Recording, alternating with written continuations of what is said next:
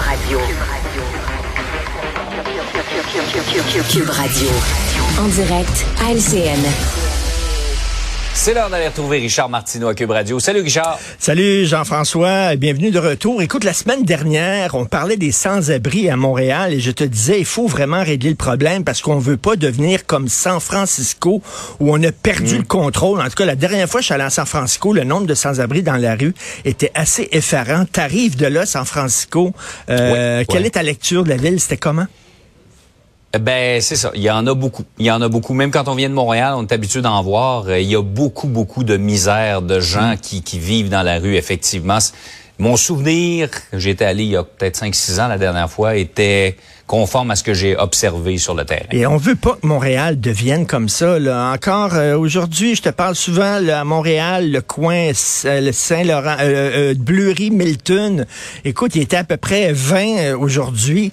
Du pauvre monde, on dirait qu'on les laisse vraiment à l'abandon. Et la même chose pour les résidents. Il va falloir à un moment donné vraiment parler de ce problème-là à Montréal. Absolument. Euh, Le nombre de consultants informatiques qui travaillent pour le gouvernement a explosé. Tu sais qu'il y a beaucoup de projets informatiques au gouvernement. Beaucoup, Oui. beaucoup, beaucoup. qui coûtent très cher et qui durent très longtemps. Ah, je m'attendais.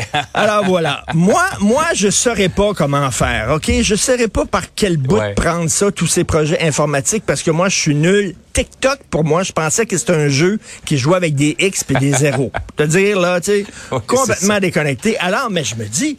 On a des fonctionnaires qui ont été formés pour ça, des fonctionnaires qui connaissent le système informatique, qui sont très bien payés, avec une protection de leur emploi, puis une bonne pension, puis tout ça. Fait que eux autres vont s'en... Non! Ça a l'air que même eux autres sont mêlés dans les fils, ils ont besoin d'aller voir des experts, OK? Alors, des, experts qu'on va, qui ont fait de la sous-traitance. Et souviens-toi, Éric Kerr, qu'on appelait le shérif informatique. Éric Kerr, lui, était chroniqueur à la Radio de Québec. Puis quand il était chroniqueur à la Radio de Québec, il avait réponse à tout. Il y avait la solution pour tous les problèmes. Et quand après ça, il est devenu en politique puis il était à l'opposition, il y avait réponse à tout. Quand il est dans l'opposition, il a dit, écoute, ça va faire le nombre de consultants externes, ça n'a pas de bon sens, il y en a trop, faut ramener ça au sein du gouvernement. C'est pire que jamais. C'est pire que jamais. 33% des ressources du gouvernement en informatique, c'est, ça vient du privé. Alors, comment ça se fait qu'on a des fonctionnaires qu'on paye très bien, comme je dis, avec un emploi protégé, ils peuvent dormir sur leurs trois oreilles le soir. Comment ça se fait qu'on a besoin, en plus, d'aller au privé pour régler ces problèmes d'informatique? Alors, c'est une autre promesse non tenue de la part de la CAQ. Ouais, qui avait promis de, de rendre ça plus simple, que, que Oui. ça avance plus rondement, mais on en parle des projets informatiques, c'est toujours plus cher, toujours plus long euh, également. C'est sûr et certain. Par ailleurs, euh, il y a de la grogne dans les troupes d'Éric Duhem. Ils vont se réunir en fin de semaine. Pourtant, M. Duhem a quand même amené ce parti-là, euh, Richard, de, Ben, des écoute. miettes à 14% du vote. Ben, c'est un parti qui était inconnu là, au bataillon. C'est un parti qui Ah, oui, existait oui. avant M. Duhem, mais qui connaissait le Parti conservateur du Québec? Éric Duhem, qu'on C'est une l'aime... quantité négligeable. Ben écoute, tout à fait, ça apparaissait pas sur le radar de personne, là. Et qu'on aime ou qu'on n'aime pas Éric Duhem, il a travaillé très fort et il a réussi, écoute, à faire en sorte que 13% des électeurs ont voté pour son parti. Ça a l'air pour certains, c'est pas, c'est pas assez. Mais moi, je trouve que c'est une bonne nouvelle ce qui arrive, euh, et ça sans ironie, c'est une bonne nouvelle ce qui arrive au Parti conservateur. Si j'étais Éric Duhem, je ne m'inquiéterais pas. Parce qu'il y a des gens qui remettent son leadership en question.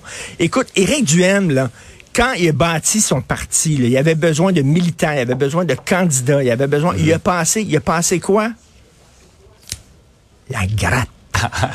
il a passé la gratte, OK? Ouais. Et quand on passe la gratte, tu ramasses toutes sortes de monde. Il y a des gens là-dedans qui étaient sérieux, qui savaient que la politique, c'était sur le long terme, qui voulaient s'engager sur Mm. le long terme, qui voulaient euh, travailler dans un parti politique. Ça, il n'y a pas de problème. Mais il y en a d'autres, ils étaient rien que fâchés. C'était du monde qui en avait jusque-là, tu comprends-tu?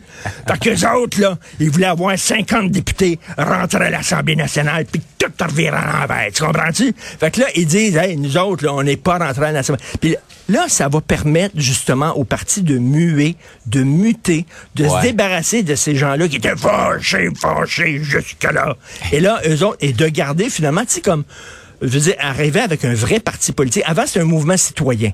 De gens qui en avaient ras le Mm. pompon. Et là, peut-être qu'effectivement, il va se débarrasser, ça va écrémer. Ça va écrémer le parti. Ah, et là, ces bon gens-là vont partir. Et là, maintenant, après ça, il va pouvoir partir sur des bases un peu plus solides. Donc, je pense que c'est une bonne chose de la part du Parti conservateur de, de, de se débarrasser des gens qui, qui ont utilisé, oh, ça fait du bien ça, qui ont utilisé en passant la gratte.